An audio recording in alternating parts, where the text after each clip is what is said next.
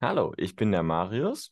Und ich bin Tobi. Und auf unserem Podcast, der Pilzkompass, geben wir unsere Faszination für die Pilze weiter. Wir sind beide Pilzsachverständige und sprechen in diesem Podcast immer mal wieder über verschiedene Pilze, Pilzarten, Pilzgruppen, wie man sie erkennt. Gleichzeitig laden wir aber auch sehr interessante und spannende Pilzpersönlichkeiten ein, die aus ihrem Leben berichten und von den Pilzen erzählen. Heute wird das der Fall sein. Wir haben Dr. Rita Lüder für ein Interview gewinnen können und das wurde wirklich ein sehr schönes und sehr spannendes Interview. Aber bevor wir zu dem Interview springen, machen wir es so wie immer.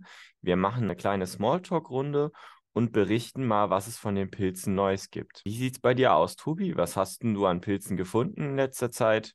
Erzähl uns doch mal ein bisschen was. Ja, also beim letzten Mal hatte ich eine ganz spannende kleine Pilzrunde. Es war wirklich nicht lang, es war, keine Ahnung, zwei Stunden oder so. Und obwohl es recht trocken war, gab es dann doch schöne Artenvielfalt. Also da hatte ich zum Beispiel den kupferroten Gelbfuß oder auch den Gallenröhrling, also diesen klassischen Verwechslungspartner zum Steinpilz. Dann hatte ich als Erstfund den grün-gelben Ritterling. Wow. Das war ein spannender Pilz. Ja. Allerdings lag der da schon, also beziehungsweise es waren drei Stück, die da einfach in dem Wald lagen. Also Vielleicht hat es jemand mit Täubling verwechselt, weil es doch einen recht ähnlichen Habitus jetzt erstmal auch hat und von den Farben auch so ein bisschen schillernd hübsch aussieht. Aber das fand ich toll. Den hatte ich erst einmal gefunden in Pirmasens auf Kalkboden. Wo warst du unterwegs? Ich war ja eigentlich auch bei mir im sauren Wald eher, aber wir haben es ja schon öfter auch drüber gehabt. Es sind auf jeden Fall Kalkschichten da, das werden wir auch gleich noch weiter hören, weil mhm. da kommen doch öfter kalkliebende Pilzarten vor. Mega cool. Ja.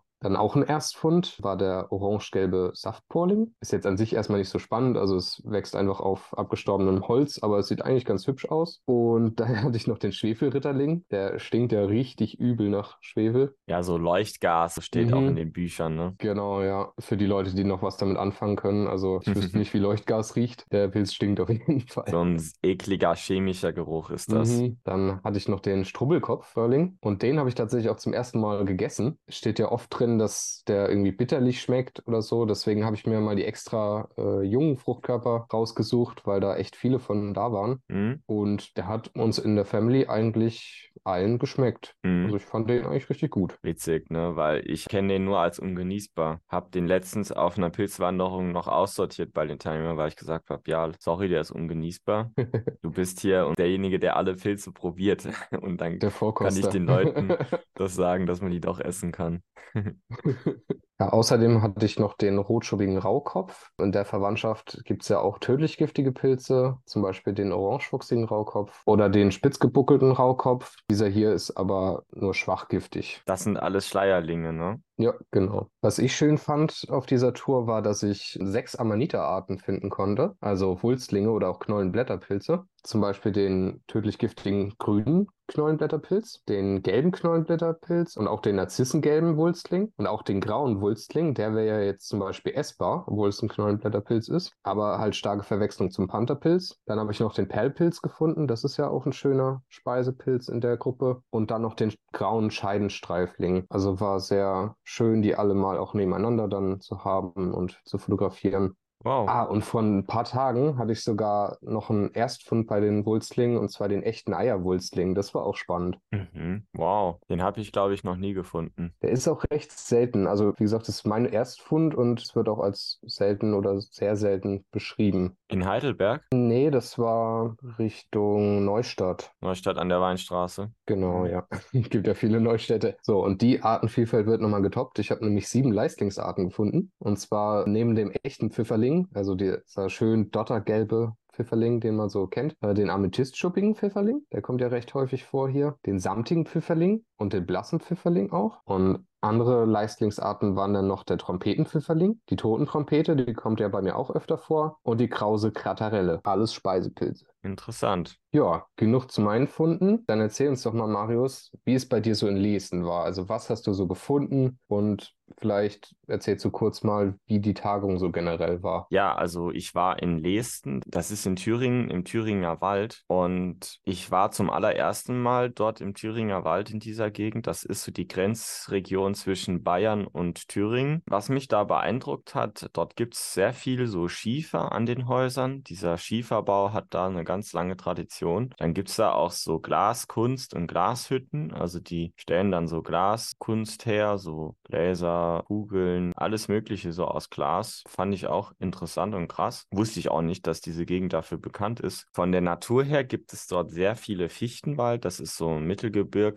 Mittelgebirgslagen und da sind die Fichten zum Teil halt auch alle tot, wie sonst überall auch. Zum Teil leben sie aber auch noch, weil es ein bisschen höher ist. Hm, also das ist so typischer Fichtenwald auf sauren Böden. Da gab es interessante und nette Leute, zum Beispiel Rita, die wir später noch hören werden. Das ist eigentlich immer ganz nett, wenn man auf die Pilztagung fährt, weil man sich mit den Leuten immer gut versteht, weil alle das gleiche Interesse verbindet. Klar, es gibt da auch ein paar komische Leute, aber die hast du überall. Ja, aber wir hatten auch ganz viele interessante Pilze, von denen ich euch jetzt aber mal nur die wichtigsten vorstellen möchte. Ein Fund, den ich bisher noch nicht oft gemacht habe, war interessant für mich und zwar der Sandröhrling. Das ist so ein bräunlicher Röhrling, der zu den Schmierröhrlingen gehört, obwohl er keinen so schmierigen Hut hat. Das ist so ein typischer Kiefernbegleiter. Dann waren wir im Naturschutzgebiet Steinheit-Göritzgrund. Steinheit ist so ein kleines Dorf im Thüringer Wald und dort gibt es äh, Magerwiesen und äh, da haben wir dann auch die dazu passenden Saftlinge gefunden. Saftlinge hatten wir hier im Podcast noch nie. Das sind so eher kleinere, aber sehr farbenfrohe Pilze, die allerdings schwer zu finden sind, weil die fast nur auf Magerwiesen wachsen und das sind Wiesen, die nie gedüngt werden und das ist ein sehr bedrohter Standort, weil bei uns halt fast alles irgendwo gedüngt wird. Deswegen sind die nicht so leicht zu finden. Man muss die sehr gezielt suchen. Ja, aber da hatten wir den Pfifferling-Saftling. Das ist so ein kleiner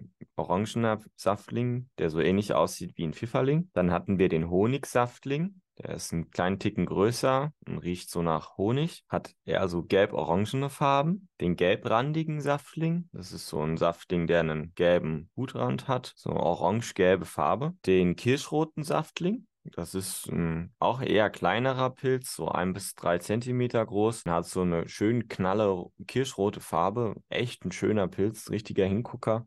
Und äh, was sogar auch für die Tagung da wohl das ziemlich Außergewöhnliches war, der grobschuppige Moorsaftling, weil das war so echt so eine Magerwiese im Moor. Das war wohl auch für die Experten da vor Ort. Also ich habe diese Pilze da alle nicht bestimmt. Ne? Ich kenne mich mit Saftlingen gar nicht aus. Das habe ich nur so mitbekommen, weil ich habe die auch gesehen. Echt tolle Pilze, aber bestimmen kann ich da echt keinen von der Sorte. Dieser grobschuppige Moorsaftling, der hatte so kleine braune Schippchen auf dem Hut. Ich glaube, Hygrozybe turunda heißt der auf Latein. Ja, aber das waren dann auch wirklich krasse Funde, sehr seltene Pilze. Das ist aber auch ein sehr seltener Standort. Ne? Moor in Kombination mit so Magerwiesen, sehr bedrohter und sehr wichtiger Standort. natürlich klasse und schön, dass man da dann noch diese seltenen, spannenden Arten finden kann. Auch in Lesten haben wir den schuppig-seidigen Dachpilz gefunden.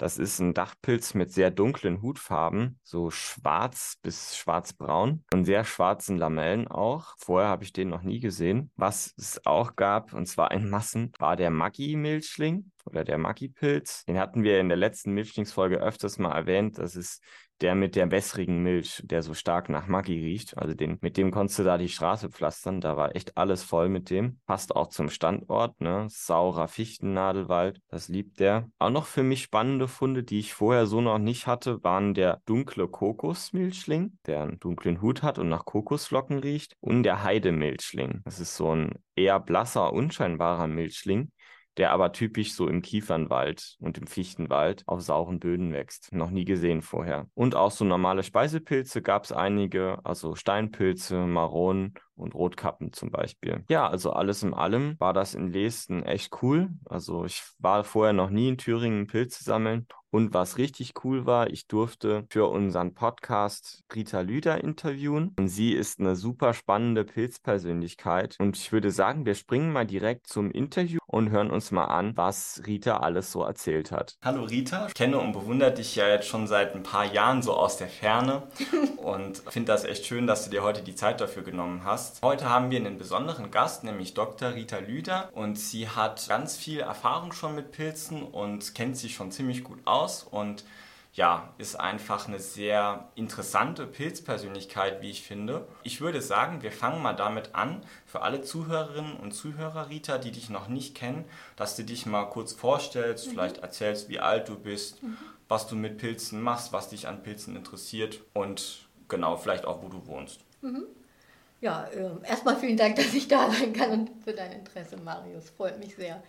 Ja, und ich ähm, komme aus Neustadt am Rübenberge, das ist in Niedersachsen. Und da bin ich tatsächlich auch groß geworden und ich kenne auch meinen Heimatwald jetzt wieder. Also ich war dann auch weg. Und ich kenne zum Beispiel ein Rotkappenmyzel, das ist halt älter als ich und das wow. gibt es zum Glück immer noch. Und das finde ich toll, weil man merkt daran schon, Pilze haben mich schon immer fasziniert und das verdanke ich meinem Vater vor allem. Meine beiden Eltern sind sehr naturverbunden. Aber mein Vater ist so der Chemiker, der akribische Bestimmer, der halt auch einfach mit dem Schlüssel üben gelernt hat, also umgehen gelernt hat und der mir ganz viel beigebracht hat und der auch immer sehr sicher Pilze gesammelt hat. Wir hatten nie was Bitteres in der Pfanne und es war immer alles ganz, ähm, ja, toll. sicher und toll und das hat mich immer begeistert. Und dann habe ich Biologie studiert und ähm, da kamen die Pilze eher in Petrischalen vor die kam nicht mal in der Bodenkunde vor. Ich sage auch immer so gerne, bei vielen Orten ist ja die Pilzkunde noch, die Erde ist eine Scheibe tatsächlich auf dem Standpunkt. Mhm. Wie kann man Bodenkunde ohne Pilze machen eigentlich? Das stimmt. Ne, und das habe ich aber auch später so begriffen, was das auch für unsere Natur bedeutet und das treibt mich um. Und das ist auch der Motor dafür, dass ich mich auch stärker engagiert habe mag auch Pflanzen, ich mag auch gerne Zusammenhänge in der Natur und wie das alles so verbunden ist, da wie wir Menschen dich, da reingehören. Und, da wollte ich dich ne? später auch noch ein bisschen zu ausfragen. Okay, dann erzähle ich mal nicht zu viel, sondern ja, ähm, ja ich habe auch einen ganz lieben naturverbundenen Mann, mit dem ich zusammen auch viele Bücher und Kurse mache und so ist jetzt diese Naturverbundenheit weitergeben, das ist mein Leben einfach, auch so meine Berufung und da bin ich total glücklich drüber, dass ich mhm. das so leben kann und dass es Menschen gibt wie dich, wie euch, die ihr zuhört, die Interesse an sowas halt auch einfach haben. Mhm. Ja, das ist echt cool. Ich glaube, du hast noch nicht gesagt, wie alt du bist oder in welchem so, Jahr du geboren bist. 66er Jahrgang, also 57 bin ich dann mhm. jetzt. Also du bist ein Kind der 1960er Jahre. Mhm. Da würde mich jetzt mal interessieren, du hast es eben schon kurz angerissen, aber wie bist du denn zu den Pilzen gekommen? Gab es da Personen oder Erlebnisse, die dich da besonders geprägt haben? Ja, also mein Vater, ganz klar. Mhm. So meine Mutter, die hatte nur dieses ganz normale, was früher, glaube ich, Nachkriegszeit war, dass man Pilze integriert hat. Und mein Vater hat halt, auch weil er Genuss liebt, auch eine Art mehr noch essen wollen. Und er mhm. sagt auch, das ist ja auch eine Generationsgeschichte, das wird ja zum Glück mehr, dass man sagen darf, das kenne ich nicht, das weiß ich nicht. Das macht mein Vater gar nicht gern. Das heißt, wenn ich als ah. Kind mit kleinen violetten Pilzen gekommen bin, dann hat er das natürlich nicht unbedingt in erster Linie für seine Pfanne gesucht, aber um seine Tochter nicht zu enttäuschen, dass er es nicht aha, weiß. Aha. Das denke ich so. Ne? Und ich ja. denke, so haben wir uns da total gut einfach auch ergänzt. Schön. Ja. Mhm. Mhm. Also dann hat er dich ganz schön geprägt. Ah, Absolut. Ah, das ist ja toll. Ja, ja mhm. bin ich auch sehr dankbar. Ja, jetzt gerade würde mich noch was anderes interessieren. Das hat auch so mit dem Zeitenwechsel, sag ich mal, zu tun. Aber was mir nochmal wichtig ist zu sagen, äh, alle Fragen, die ich dir jetzt stelle, Rita, äh, beantworte ich nur, wenn du dich äh, wohl damit fühlst. Mhm. Falls das irgendwie jetzt, weil du dann so nichts sagen möchtest, dann machen wir das. Gut. Und zwar, ich habe so von meiner persönlichen Einschätzung und das, was ich so erlebt habe, würde ich sagen, dass so traditionell die Mykologie, also die Pilzkunde, so eher so eine Männerdomäne ist. Wie mhm. siehst du das denn? Und ich denke auch gerade so in deiner Zeit, als du jung warst, oder äh, du bist ja jung geblieben, aber so mit 20, 30 mhm. Jahren könnte ich mir vorstellen, dass da diese, sage ich mal, Leute da ein bisschen komisch reagiert haben. Ja. Wie war das so für dich? Hast du das Gefühl, dass Lustig. du manchmal nicht ernst genommen ja, wurdest oder so? Das schon. Tatsächlich eine Wahrnehmung, also die sich sehr verschoben hat, glaube ich, weil am Anfang, als ich so auch professioneller so ein bisschen auch meine Kurse gemacht habe, da war einmal so dieser Dünkel, man muss mikroskopieren, sonst ist man kein richtiger Mykologe. Mhm. Das ging mir sehr nah, weil ich hatte nicht so Spaß am Mikroskopieren. So, wenn ich dann bei Walter Petzold war und mir gesagt, so kannst du gucken, so färbst du an, hat mir das Spaß gemacht. Zu Hause alleine am Mikroskop war das wieder nicht mehr so. Und das war so eine Zeit schwierig. Jetzt inzwischen weiß ich, hätte ich mich dahin verbogen, wird es viele Dinge nicht geben, den Pilzcoach und so, was ich so in die Welt gebracht habe. Ja. Also verbiegen bringt nichts in meinen Augen. Und diese Männergeschichte, wir haben manchmal so gelacht, weil, also ich mache ja mit Frank schon 20 Jahre ungefähr, auch ist er mein mit. Mhm. Und am Anfang war das Klientel auch tatsächlich noch mehr diese alte Männerdomäne. Ja. Und dann sind die natürlich nicht auf die jung aussehende Frau, so jung war ich ja auch nicht mehr, aber in deren Augen natürlich noch ja. jünger. Und dann ja. sind die schnurstracks auf Frank zu. Der hatte aber gar nicht das Atemwissen und hat dann denen gesagt, die Expertin ist meine Frau. Und dann ging die Kinnlade runter mhm. und man hat so richtig gemerkt, wow, das passte denen gar nicht. Mhm. So, und das ist so nicht mehr. Ne? Mhm. Also das ist wirklich etwas, was in den letzten Jahren immer mehr abgenommen hat. Nun sind wir auch älter geworden. Ja. Das spielt bestimmt auch eine Rolle, aber ich glaube, es ist auch vom Bewusstsein doch ein Wandel. Das finde ich richtig gut, super. Ja. Mhm. Und ich denke, du hast das auch hautnah mitgekriegt, ne? So dieses, diese Zeit 80er, 90er ja. Jahre. Ja. Das war da alles noch ein bisschen verstaubter, würde ich sagen, als heute.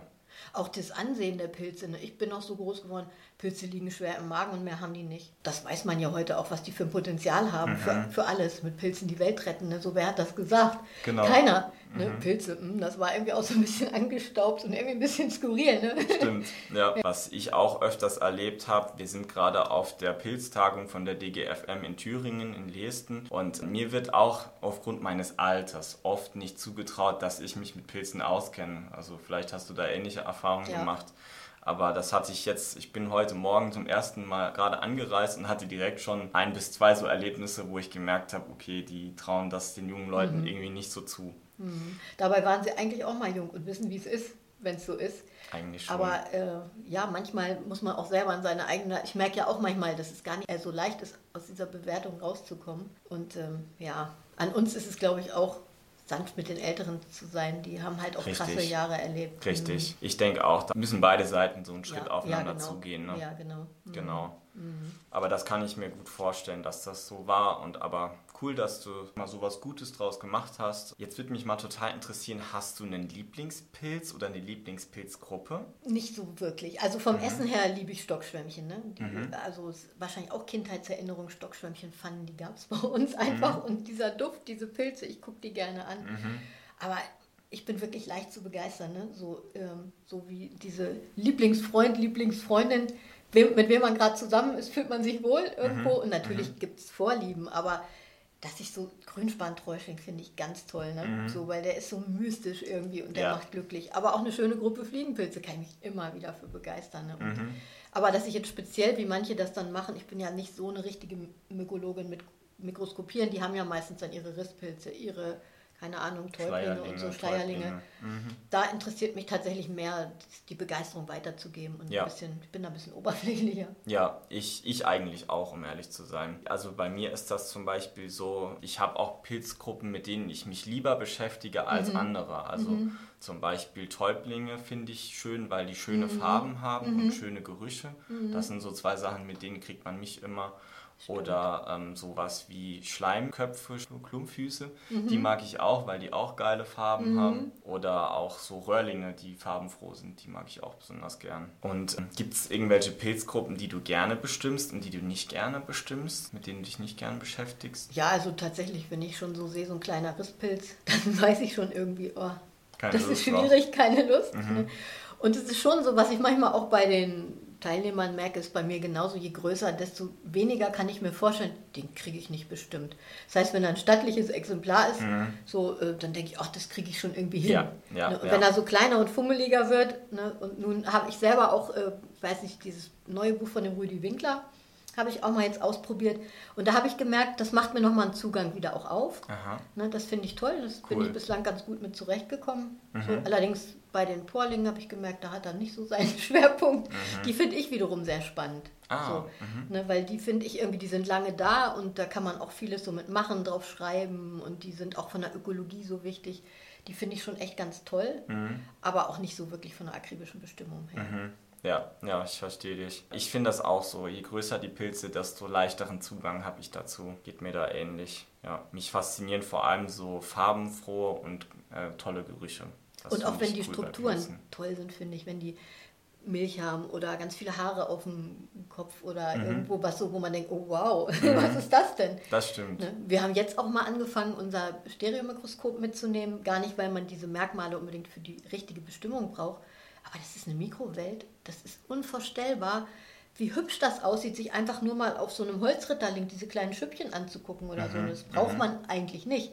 Aber das Herz hüpft sofort immer denkt, boah, das ist ja unglaublich. Diese so. Schönheit im Kleinen einfach auch. Balsam für eure Seele ist genau. das dann sozusagen. Mhm, genau. Cool. Ja. Da gibt es bei Pilzen viele Sachen, die Ganz einfach toll. Balsam für Eigentlich kannst Seele du da alles unterlegen, egal ob es der Stiel ist, der Hut, die Lamellen.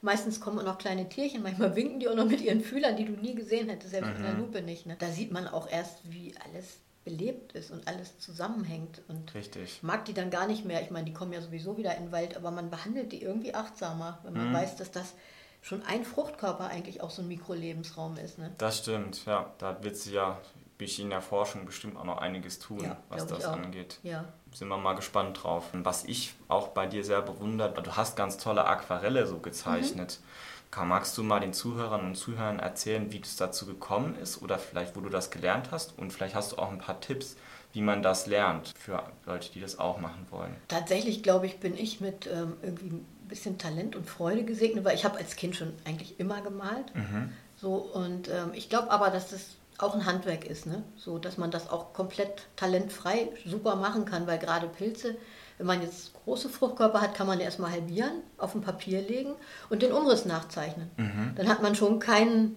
weißes Papier mehr und dann sieht man ja eigentlich alles, was da ist. Und man kann natürlich noch ein bisschen lernen, wenn der räumlich sein soll, was weiter hinten liegt, wird dunkler, solche Dinge. Ja. Und ich arbeite persönlich auch sehr gerne mit Aquarellpapier und male das vor mit Bleistift dann male ich mit einer dünnen Feder, dann kann ich alles wegradieren, was Bleistift ist und kann mhm. dann kolorieren. Das heißt, es muss okay. nicht so jeder Pinselstrich gleich sofort, ohne dass eine Form da ist, stimmen. Mhm. Ne, und das wäre auch so ein Tipp, wie manch einer auch einsteigen mag, weil ich glaube, wer das gerne möchte und in sich die Anlage spürt, ich würde das gerne, der hat auch das Talent dafür, das zu tun. Mhm. Ne, und dann kommt die Übung natürlich dass man es auch immer wieder macht und ich merke selbst ja auch, dass ich mich immer noch verbessern kann. Wie ist das? Ähm, kommst du im Moment dazu, neue Aquarelle zu malen oder ist, was ist da langfristig so dein Plan, sag ich mal? Im Moment mache ich es tatsächlich bei Pflanzen mehr, weil ähm, es ist mhm. auch eine Frage des Geldes und ich okay. habe das Glück, dass die Landesämter die Pflanzenzeichnung für die Kennartenbroschüren nehmen. Ah. Und dann kann ich die, ich dann bezahlt kriege, kann ich auch selber für die eigenen Lehrmaterialien nehmen. Ja. Und bei Pilzen ist leider nicht so. Also da, da male ich das nur, wenn bezahlt. ich jetzt für so ein Buchenprojekt das im Kopf habe oder selber denke, ah, den hätte ich jetzt gerne. Mhm. Und aber dann bin ich manchmal auch schon beschäftigt mit anderen Dingen, sodass dann denke, ach, das mache ich mal, wenn ich mhm. dann Zeit habe. Mhm. Und dann bleibt es aber oft doch auf Kann ich mir vorstellen. Mhm. Okay, das interessiert mich natürlich auch sehr und ich glaube, vielen Zuhörerinnen und Zuhörern ging das ähnlich. Du hast ja auch einige Pilzbücher geschrieben mhm. und ganz bekannt, das habe ich hier heute auch mal dabei, das ist der Grundkurs Pilzbestimmung äh, im Quelle und Meier Verlag. Magst du mal erzählen, wie das Buch entstanden ist? Also hat dich der Verlag da kontaktiert oder war das andersrum? Eigentlich beides. Das fing an auch, ich war ja Studentin und man hat nicht viel Geld. Und Quello Meyer hat die CD rausgebracht, die, ich glaube, waren das noch D-Mark, eine 100 D-Mark, glaube ich, damals kosten sollte für die Pflanzenbestimmung. Die hat mich Aha. natürlich interessiert, aber die war teuer. Ja. Also habe ich einen Brief geschrieben, ähm, ich gebe auch Pflanzenkurse und es würde mich interessieren, wie die funktioniert. Und wenn sie mir gefällt, dann bewerbe ich die auch. Ach, und im Nebensatz habe ich geschrieben, und ich würde auch gerne für sie Texte und Zeichnungen oder irgendwas auch anfertigen. So, ne? mhm. ne? Und dann habe ich eine Weile nichts gehört und dann tatsächlich ist dieser Verlag dann auf mich zugekommen und hat mich angesprochen und dann diese Idee gehabt, diese Bücher zu machen. Und das erste war die Grundkurs Pflanzenbestimmung. Pflanzenbestimmung. Pflanzenbestimmung mhm. und das habe ich gemacht und dann kamen Gehölze und Pilze auch noch dazu. Mhm. Und hast du eins von denen, was dein Lieblingsbuch ist? Oder? Alle gleich. Eigentlich sind die Pflanzen für dieses System noch fassbarer, glaube ich. Mhm. Weil da kann man so das häufigste abdecken. Bei den Pilzen ist es doch so, dass man auch immer merkt, auch häufige sind ja doch nicht drin. Da muss mhm. man immer mit leben, aber man kommt in so eine Gattung, in so eine Gruppe. Aber dadurch, dass auch vieles dann fehlt, ist bei den Pflanzen auch nicht anders. Aber es ist trotzdem, ich glaube, für die Teilnehmer, für die, die das lesen, manchmal noch fassbarer. Leichter nachvollziehbar. Leichter nachvollziehbar. Mhm. Überhaupt, glaube ich, ist Pflanzenbestimmung lernen noch fassbarer, weil die Pilze, die verändern ihre Merkmale einfach so. Und man kann mhm. da ja nur ein Bild machen. Ne? Und bei dem, ich bin auch totaler Freund von Digitalen. Mhm. So, wir sind jetzt auch dabei, haben eine Pflanzen-App schon, machen eine über Pilze und da kann man viele Bilder hinterlegen. Das ist natürlich auch toll, ne? weil mhm. welchen zeigt man und dann sehen die so unterschiedlich aus in der Größe, in der Farbe. Ne? Und ja. Das ist natürlich bei so einem Buch auch sehr begrenzt und bei Pflanzen ist es einfacher. Mhm. Was ich auch zu deinem Buch sagen kann, also ich habe den Theorieteil, den habe ich damals als ich neu mit Pilzen angefangen habe, den habe ich halt verschlungen und den finde ich halt richtig gut geschrieben und das ist halt super gut, um mal so einen Einstieg in die Pilze zu bekommen, wenn man noch mit den Lamellenpilzen zum Beispiel sich unsicher ist, ne? wie, wie teile ich die auf und so. Mhm. Und das erklärst du in dem Buch richtig gut und ich finde auch in die Gattungen und Gruppen Also die Gattungen und Gruppen, die ich heute so kenne, die habe ich eigentlich zum ersten Mal in dem Buch so richtig wahrgenommen. Und das war für mich dann wie so ein Einstieg. Aber der Bestimmungsteil, da hatte ich auch öfters meine Probleme. Also da bin ich dann ich. nicht so weit mitgekommen. Ja. Mhm. ja. Und ich denke ja, auch, das ist schwer, da eine richtige Mischung zu finden, ja. ne, die passt, weil Pilze wirklich, du hast recht, die sind schwer zu fassen. Ja.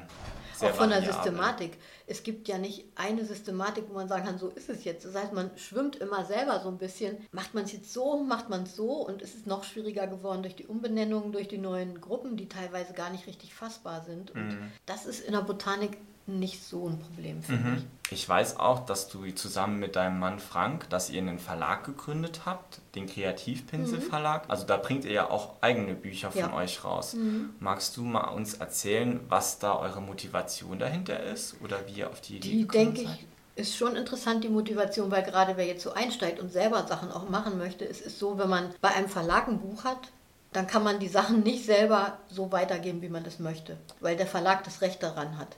Ja. Und wir haben dann gemerkt, wir geben gerne Sachen raus und wollen natürlich aber nicht Angst haben, dass wir Ärger bekommen mit dem Verlag. Und so haben wir dann, äh, das erste war Wildpflanzen zum Genießen. Hm. Und da können wir einfach äh, Multiplikatoren sagen, kannst es als PDF haben, kannst es nutzen, kannst es selber bei den ähm, Ausstellungen hinlegen.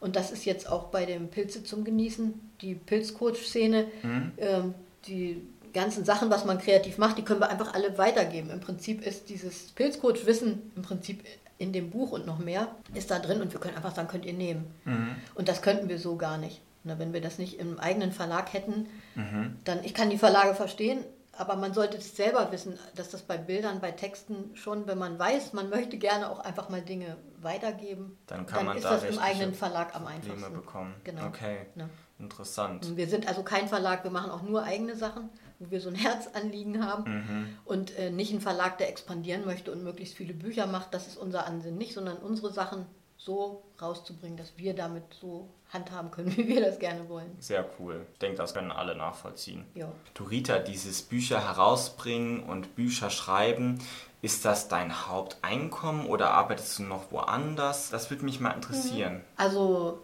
ich bin selbstständig schon 20 Jahre oder irgendwie so. Ne? Mhm, ne? Und wow. ähm, das ist so ein Standbein und zum Glück sind es aber mehrere.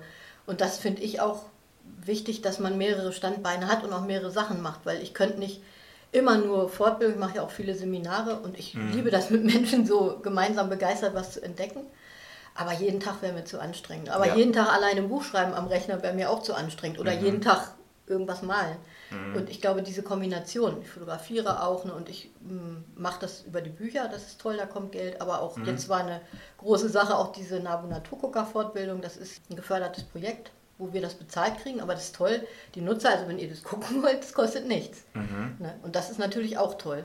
Das erwähnen wir dann am Schluss nochmal, würde ich sagen. Gerne. Dann mhm. schauen wir nochmal, mhm. dass wir da mhm. alles, was wo man dich sonst noch so entdecken kann, dass das auch die Zuhörerinnen und Zuhörer Gerne. finden. Und äh, hast du Gedanken oder Tipps für andere, die vielleicht auch mit dem Gedanken spielen, ein eigenes Buch mal zu schreiben oder sich da mehr selbstständig zu machen? Was wären da so deine Tipps? Ich habe ja ganz lange gebraucht, bis ich das so erfolgreich sage. Ich kann davon leben, ich habe meinen Spaß, ich mache das, was ich möchte. Mhm. Und ich glaube, Leben ist dafür da, das so zu machen, und ich wusste das aber nicht. Und ich habe mich viel zu sehr versucht, in was hinzubiegen, was ich eigentlich gar nicht bin und was ich gar nicht möchte. Und das ist kein konkreter Tipp, weil ich glaube, den gibt es nicht, weil jeder mhm. hat andere Sachen. Aber ich glaube, lebt aus eurem Herzen, was ihr gerne macht, was ihr euch selber beschenken wollt und die Welt beschenken wollt. Und mhm. ich glaube, die ganzen Energien, das Geld, wie auch die Menschen, die kommen, ich glaube, das findet sich einfach alles. Ich lebe ein sehr mystisches Leben, irgendwie auch mhm. ein sehr behütetes, geborgenes. Ich glaube einfach an diese universelle Naturkraft, die Leben unterstützt Leben. Und da gehört natürlich zu, dass wir uns tolle Sachen angucken, dass wir genießen, wie hübsch die Natur ist. Und ich glaube, jeder, der so fühlt, boah, das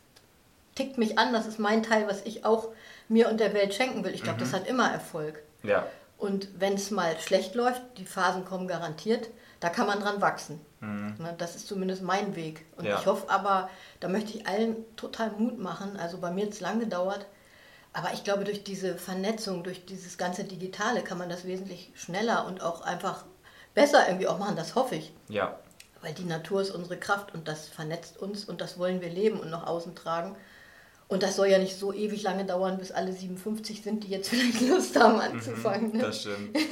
also Mut ja. machen auf jeden Fall. Ähm, mhm. Und ja. versuchen, dranbleiben, auch genau. wenn es mal nicht so gut genau. läuft. Und genau. das machen, worauf man Bock hat. Ne? Genau. Das meinst du genau. auch. Ich kann das ja auch nur so von äh, meiner Perspektive aus sagen. Ich mache das ja nur nebenberuflich, dass mhm. ich so mhm. nebenberuflich Seminar gebe und Exkursionen leite und so.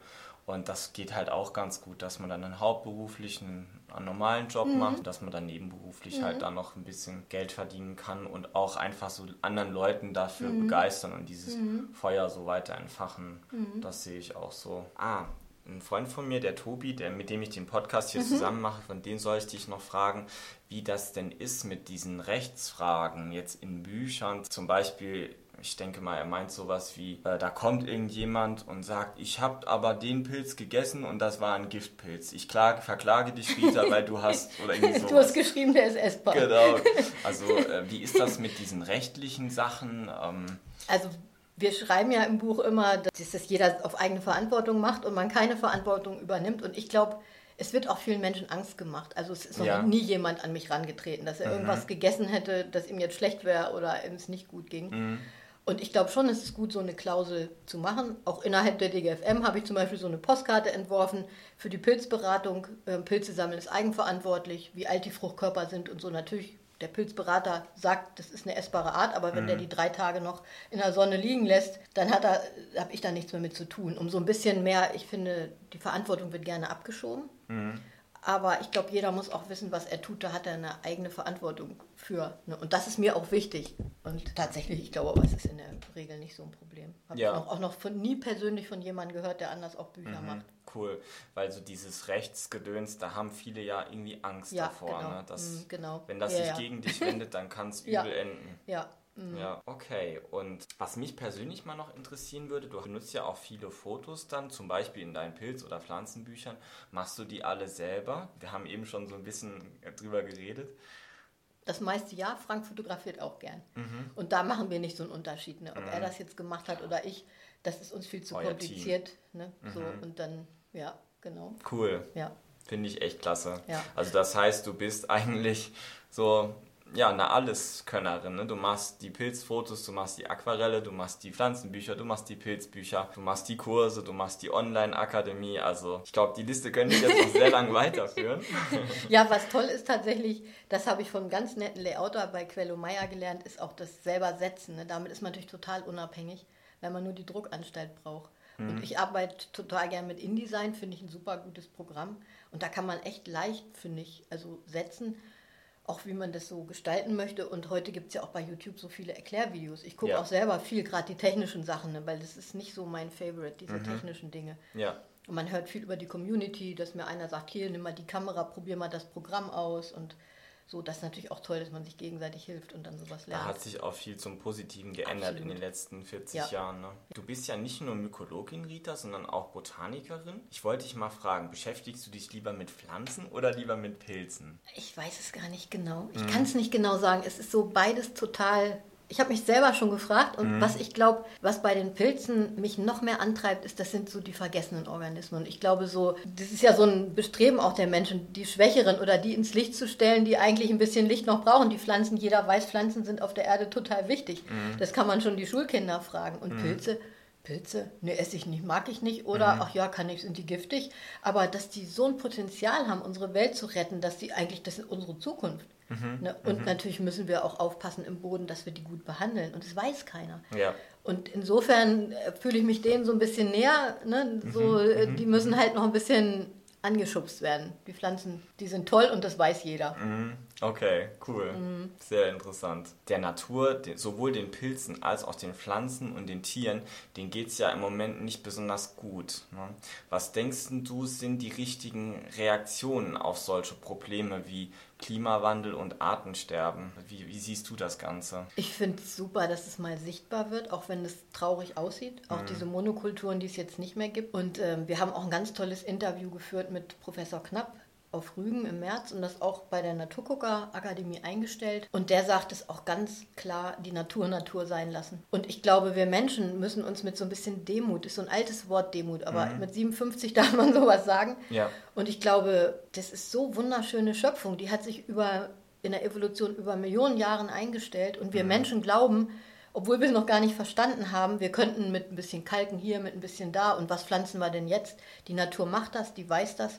Das ist im Bayerischen Nationalpark auch bewiesen, auch mit den Flächen nach den Borkenkäferschäden und so. Das mhm. ist auch alles wirklich bewiesene Wissenschaft. Das wünsche ich mir einfach, dass wir die Geduld haben, unserer eigenen Natur und auch der Natur draußen mehr Raum zu geben. Mhm. Dass die Schönheit zu sehen, die da drin steckt und auch wie super das aufeinander eingestimmt ist und nicht immer meinen, wir müssen immer alles in Grenzen ähm, bringen und immer alles ein bisschen deckeln und alles bestimmen. Ich glaube, Evolution ist intelligent irgendwie, mhm. ne? darauf mhm. zu vertrauen, auf diese Naturkraft, die das schon irgendwie macht. Mhm. Was ich mir da auch immer denke, das kann ja unter Umständen auch als politisches Thema angesehen mhm. werden und ich denke, dass man bei dem Thema sich selbst gar nicht so viel hinterfragen muss, weil der Einzelne von uns hat ja da nur einen sehr geringen Einfluss drauf, dass man eher so die Politik und die Wirtschaft, dass man die halt dazu kriegt, dass die naturnah wirtschaften, leben und auch Entscheidungen fällen. Das finde ich ist auch immer wichtig, also dass man ja. da unbequem bleibt so. Ich finde ja und nein, also weil ich finde, also mich hat das immer total gestört. Wir sind ja dieser geburtenreiche Jahrgang, die 60er und da mhm. war eigentlich immer alle zu viel. Ach und mhm. du hast sowieso keinen Einfluss und ich glaube es nicht. Mhm. So, ich glaube, wir einzelnen Menschen, wenn wir unsere Macht diese liebevolle Macht, ne, diese Naturkraft eigentlich in uns fürs Gute einsetzen, mhm. dann haben wir auch einzeln unglaublich viel, was wir bewirken. Und das nur dadurch, stimmt. dass wir es uns ausreden lassen, glaube ich, wird es komplett eigentlich denen übergeben, die es vielleicht nicht unbedingt, aus welchen Gründen auch immer, dafür einsetzen, wo wir zumindest dran mhm. glauben, dass es da mal hingeht. Das stimmt, ja. Ne? Aber jetzt nicht unbedingt so akribisch, ja, jetzt nimm den Becher nicht oder so, mhm. sondern, aber ich glaube, wenn das Bewusstsein glaube, wenn alle Menschen Frieden fühlen, dann ist Frieden. Weil mhm. wir Strukturen nicht mehr unterstützen. Und wenn wir alle sagen, im Boden, die Pilze, die sind wichtig, dann haben wir so einen Acker nicht mehr und so eine Wiese, weil wir das gar nicht können. Mhm. Ne? Mhm. Und das ist politisch, aber auch einzeln. Ja, du hast recht. Es gehört beides dazu. Glaube ich und auch. Man merkt mhm. auch an dir, finde ich ganz toll, du setzt dich ja schon seit Jahrzehnten dafür ein, dass das mehr verbreiteter wird. Mhm. Und da haben wir jetzt bis jetzt auch noch gar nicht so viel drüber gesprochen, aber wir schauen mal, ob wir das noch schaffen. Ähm, du machst da ja schon so lange so viel und du hast da, denke ich, mich einbeschlossen, ganz viele Menschen äh, positiv geprägt und ähm, daran sieht man das einfach, dass man auch selbst ganz viel bewegen kann, mhm. wenn man es möchte. Cool. Ich glaube, auch wenn jeder nur einen äh, motiviert, so, mhm. das ist ja auch ein System, was, ich glaube, es Freude zu leben und was Positives auszustrahlen, das kann unheimlich viel bewirken. Ich habe mal so ein Beispiel gelesen, das fand ich toll, wenn es dunkel ist und einer macht Licht an das ist hell für viele. Mhm. Ne? So, Stimmt, und, ja. äh, das finde ich eine ganz tolle sinnbildliche Geschichte, dass wir uns nicht einbilden müssen, es muss nicht jeder eine helle Lampe tragen, damit alle gucken können. Mhm. Ne? Und es muss aber anfangen. Und ja. wenn man das Gefühl hat, ich möchte gerne so eine Lampe tragen, dann sollte man sich auch zeigen einfach mhm. und es auch tun. Das stimmt, ja. Und da ist es auch egal, ne, wie alt man ist, Mann, ja. Frau, jung, alt, genau. dick, dünn, groß, klein. genau. Das ist egal. Ja. Das lehrt auch die Natur. Ne? Da sind wir alle, die Organismen im Boden, die sind alle so eingestimmt. Der Regenwurm ist riesig im Verhältnis, so Springschwänze können wir gar nicht sehen. Sind alle so genauso wichtig. Ne? Ja, ja. da hast du recht. Die ja. Natur ist da unser Vorbild. Ja. Mhm. Schön. Dann habe ich noch eine so ein bisschen Pilz, persönliche Frage an dich. Du warst ja viele Jahre lang in DGFM, das ist die Deutsche Gesellschaft für Mykologie, also für Pilzkunde. Da warst du ja sehr lang, hast da sehr viel gemacht. Du warst unter anderem Vizepräsidentin mhm. und Vorsitzende vom Fachausschuss für Nachwuchsarbeit. Ähm, hast zusammen mit deinem Mann Frank die Pilzcoach-Ausbildung sozusagen ins Leben gerufen. Ähm, was war denn in dieser Zeit dein größter Hö Höhepunkt und vielleicht auch der, wo es am schlimmsten war oder der größte Tiefpunkt. Magst du da mal was zu sagen? Es ist schon schwierig, wenn man in so einen traditionellen Verein kommt. Und ich stand dreimal so an der Kippe. Wir hatten auch viele Streitigkeiten in den ersten Jahren, auch manchmal intern. Und ich bin schon eigentlich harmoniebedürftig. Mhm. Und diese persönlichen Dinge, die sind mir sehr schwer gefallen manchmal. Mhm. Und da hat mich aber tatsächlich angetrieben, dass ich für was gebrannt habe, diese Pilzkusch-Geschichte ins Leben zu rufen. Und ich habe gleich im ersten Jahr ein Team Nachwuchsarbeit gegründet. So, was mhm. auch toll, ich war auch einmal krank, die haben sich trotzdem getroffen, es ist weitergelaufen und ich glaube, das ist wichtig, dass man was aufbaut, wo man sich auch nicht zu wichtig nimmt, sondern denkt, das muss weitergehen und nicht mhm. an einer Person hängen. Ne? Ja. Und das ist jetzt auch so mein Gefühl, ich mache ja weiter. Also diesmal gehe ich im Frieden und mit der Unterstützung. Ich bleibe auch den ähm, Bereich Nachwuchsarbeit und Öffentlichkeitsarbeit unterstütze ich weiter und wünsche mir einfach auch, dass es breiter wird, dass Menschen, die im Präsidium waren, auch rausgehen und auch diese Vernetzung beibehalten, damit es einfach nicht die im Präsidium und die, die nicht da sind, das muss alles mhm. sich mehr vermischen einfach. Ja. So, das finde ich total wichtig, dass man nicht nur da oben jemanden anguckt, ein Verein sind alle. Mhm. Ne, und das Präsidium nicht kann nichts ohne die Mitglieder. Ne, genau. Mhm. Ne, und das ist zum Glück so, dass wir das schon wirklich nicht mehr so hierarchisch leben, wie ich das früher auch schon noch mitgekriegt habe. Mhm. Und es war aber auch ein anderer Zeitgeist. Ich glaube, es wurde schon immer so gut gemacht, wie es die Menschen konnten. Und es mhm. verändert sich aber einfach. Und ich meine, jetzt, ich freue mich total, wenn jetzt auch Jüngere kommen, das weitermachen und die auch wirklich neue Ideen haben. Ich bin ja geprägt auch durch viele Dinge, die ich mitgekriegt habe. Das nicht immer nur zum Guten. Mhm. Weil man auch manchmal natürlich dunkle, traurige Sachen sieht, vor die Wand rennt mit dem Kopf. Und es kann aber sein, wenn der Nächste jetzt die Wand drückt, dass sie aufgeht mhm. ne, und der nicht mit dem Kopf davor knallt. Das stimmt. Und, ne, und dann habe ich die Prägung, das geht sowieso nicht. Und ich will ja nicht jemand sagen, der anfängt, das geht sowieso nicht. Aber ich habe natürlich auch Prägung von, das geht sowieso mhm. nicht. Mhm. Ne, darum hoffe ich einfach, dass diese Kraft so ein bisschen sich auffrischt und mehr Türen aufgehen und ja, nicht mehr so viel blutige Nasen sich die nächsten mhm. holen, wie ich ja. vielleicht noch. Ja, ja. Mhm. Das kann ich mir gut vorstellen. Ja, das war halt auch eine Zeit, ne? eine andere Zeit, ja. nennen wir es mal so. Ja, und es war toll. Also ich bin ganz, ganz froh, auch diese Selbstwirksamkeit zu erfahren, mhm. ne, was so ein Einzelner halt auch erreichen kann. Ja. So, was es heißt, auch mit einem Team gut zu arbeiten. Ne. Mhm. Ich habe auch gelernt, mich auch mal, wenn Hürden waren, auch durchzusetzen oder auch ähm, entspannt zu bleiben. Es ist ja auch so. Sich abgrenzen. Abgrenzen, trotzdem nicht ganz so, ähm, ist auch leicht Tür zu und weg. Mhm. Das ist aber auch nicht schön, mhm. weil dann ist man ja weg, sondern wie bleibt man trotzdem vernetzt? Das mhm. lebt die Natur eigentlich auch vor. Ne? Mhm. Dieses trotzdem vernetzt bleiben, aber also hier bin ich, hier fange ich an und da du und das ist natürlich ein schwieriges Geraufe, das sieht man in der Natur auch. Das ist ja auch ein dynamisches Gleichgewicht. Ne? Mhm. Und so ist es unter uns Menschen glaube ich, auch immer. Ja, das mhm. stimmt. Hast du schön gesagt. Dann sind wir jetzt schon fast am Ende. Zum Schluss möchte ich dir gern nochmal die Gelegenheit geben, dass du den Zuhörern und Zuhörern was Persönliches mitgibst. Wir haben dich ja jetzt kennengelernt als Mensch mit ganz unterschiedlichen Facetten. Was möchtest du denn den Menschen da draußen mitgeben, die sind vielleicht jung oder alt, männlich, weiblich, divers, die mit dem Gedanken spielen, sich mit Pilzen zu beschäftigen. Dem eigenen Interesse, dem eigenen Herzblut nachgehen, glaube ich. Und auch nicht zweifeln, dass es richtig ist. Ich habe viel zu viel in meinem Leben gezweifelt an mir selber. Oh, mhm. ich werde keine richtige Mykologin. Warum macht mir das Mikroskopieren nicht so einen Spaß? Und ich kann ja jetzt im Rückblick sehen, dann gibt es zum Beispiel, jedenfalls durch uns, keinen Pilzcoach. Die Zeit ist vielleicht auch reif, vielleicht hätte es jemand anders aufgegriffen, will ich mich auch nicht mhm. zu wichtig nehmen. Mhm. Aber vielleicht war es auch an mir, das in die Welt zu bringen. Und ich glaube, dieses Verbiegen, Sachen zu schwer nehmen, man hat ein eigenes Interesse. Ich glaube, dem zu folgen, sich nicht zu sehr irritieren zu lassen und ich glaube, sich immer auf das Positive zu fokussieren, weil wir leben ja auch in einer unglaublich anstrengenden Zeit. Wir mhm. haben jetzt noch Kriege, wir haben noch viel Negatives, man sieht vieles, was hochkommt. Ne? Natürlich, wenn ich, ich nehme nochmal dieses Beispiel mit der Lampe, ich habe mhm. so einen Rümpelkeller und da war keine Lampe, ich konnte gar nicht sehen, was für ein Gerümpel da steht. Mhm. Und ich glaube, wir sehen jetzt, ich sehe das persönlich, mein Gerümpel und mhm. ich glaube, wir sehen das auch in den Strukturen, in den politischen, was mit der Natur gemacht wurde. Und das ist manchmal unglaublich traurig, auch sehr herausfordernd, ja. dran zu glauben, wenn ich so viel Gerümpel sehe, ich kriege den Keller aber schön. Mhm. Und mir dann immer wieder vorzustellen, oh, da male ich eine schöne Blume hin, auf die Seite male ich vielleicht einen Pilz, mhm. so ein bisschen sinnbildlich. Ne? Und dann findet man ja auch welche, die sagen, Mensch, ich habe da Farbe, der nächste sagt, ich habe einen Pinsel, komm, wir malen mal. Mhm.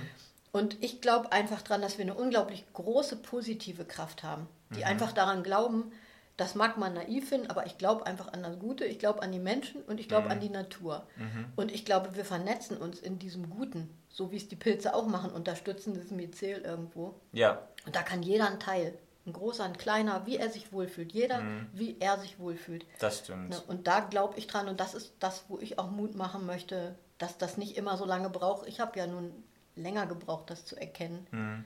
Aber ich wünsche mir einfach, wir würden uns nicht mehr so verbiegen, wir Menschen. Super. Das sage ich den Leuten bei mir eigentlich auch immer, wenn ich Pilzveranstaltungen mache, dass sie ihrem Interesse mhm. folgen, weil jeder hat dann einen anderen Weg. Ne? Der genau. eine, der ja. fährt auf Risspilze ab und ja. mikroskopiert die stundenlang, genau. der andere ja. macht sowas wie wir, eher Öffentlichkeitsarbeit, Nachwuchsarbeit. Genau. Und der dritte, der mag vielleicht die Röhrlinge besonders gern und sammelt dann Steinpilze genau. und genau. Maronenröhrlinge. Ja. und dann haben ja auch, das finde ich auch so faszinierend, dass die Pilze 10 von 17 Nachhaltigkeitszielen erfüllen. Was, das hat die so Vera Meyer bei dem Vortrag zur 100-Jahr-Feier erzählt, da war ich wow. von Socken. Ne, diese Umweltsanierung, äh, ob das Wasser oder Boden ist, ja. diese alternativen Verpackungen, äh, Gesundheit, Nahrung, CO2-Speicher, also wie gesagt, 10 von 17. Ich das glaube, wir wollen sie jetzt nicht alle, kann jeder googeln und gucken. Genau. Es ist viel, es ist richtig viel. Ne? Mhm. Ne? Das ist unsere Zukunft wirklich. Ja, also das sind ja diese SDGs, ne? Ja. Wow, das ist ja. echt viel. Ja. Richtig beeindruckend. Aber jetzt interessiert uns natürlich noch, Rita, wo finden wir dich denn? Also, wenn mhm. unsere Zuhörerinnen und Zuhörer dich suchen wollen, wo finden sie dich? Erzähl mal was. Persönlich findet man mich kreativpinsel.de und dann findet man mich bei der DGFM. Egal, ob ich jetzt Vizepräsidentin nicht mehr bin oder nur Nachwuchsarbeit, da findet mhm. man mich garantiert auch noch. Genau, das glaube ich auch. Und dann findet man mich auch bei der Nabu Naturgucker Akademie, bei der Online-Fortbildung. Da mache ich mit Frank zusammen und mit Peter Karasch auch. Der mhm. macht da auch mit Pilzmodule. Und bei den Regio Rangern haben wir so einen tollen Einsteigergeschichte, was so über essbar und giftig hinausgeht, so ein bisschen Pilzcoach-artig. Mhm. Eine viele Anleitungen, was man mit Färben machen kann, was man auch bei Führung, das finde ich ganz toll, muss ich immer selber loben. Ja. Wenn man keine Artenkenntnis hat, wie kann man das in Führungen einbeziehen? Aha. Ne, weil mhm. das ist auch ja so Pilzcoach-Thema. Ich habe keine Artenkenntnis, aber ich bin fasziniert von Pilzen. Was sage ich zu denen als Organismengruppe überhaupt faszinierend ist? Mhm wenn mhm. ich die Art, nicht ansprechen kann. Mhm. Und das finde ich auch ganz, ganz toll und wichtig. Und ich glaube, mehr fällt mir jetzt erstmal nicht ein. Du hast noch einen YouTube-Kanal, das Ach ja, ich. genau. YouTube-Kanal, genau, mhm. haben wir mhm. auch. Ja, mhm. auch Kreativpinsel heißt der. Genau, cool. Ja. Dann danke ich dir wirklich herzlich. Hat mich gefreut, dass du dir die Zeit jetzt für das, unser Interview hier genommen hast. Ich danke dir auch herzlich. das war toll. Mich ja. echt gefreut. Machen wir den Deckel drauf. Ne? Ich würde sagen. Ja. Also ich habe das Gefühl, war toll. Also mir ist tatsächlich das größte Anliegen, finde ich das Mut machen irgendwie, ne? mhm. ne? dass die Menschen Klasse. einfach sich leben.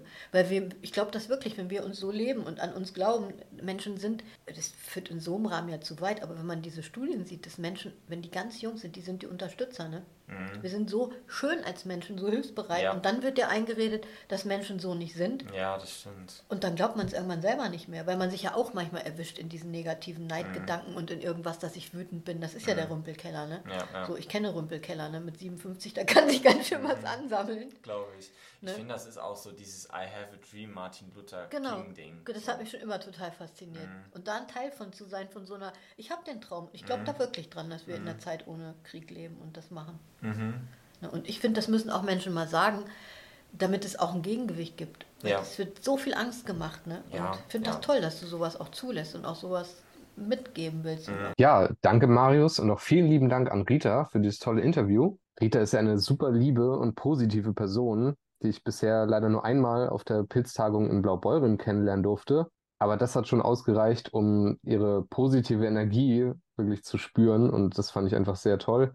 Und ich finde es schade, dass ich jetzt nicht mit dabei sein konnte, aber ihr zwei habt das ja sehr gut auch allein gemeistert. Was ich besonders toll finde an ihr ist, wie sie es schafft, anderen Menschen dieses Thema Pilze näher zu bringen. Und ich würde mir das auch für mich selber wünschen und auch für meine zukünftigen Seminare und Wanderungen, dass ich da einfach dieses Thema auch so schön rüberbringen kann wie sie und generell die Menschen für die Natur dann auch begeistern kann. Das machst du, das weiß ich.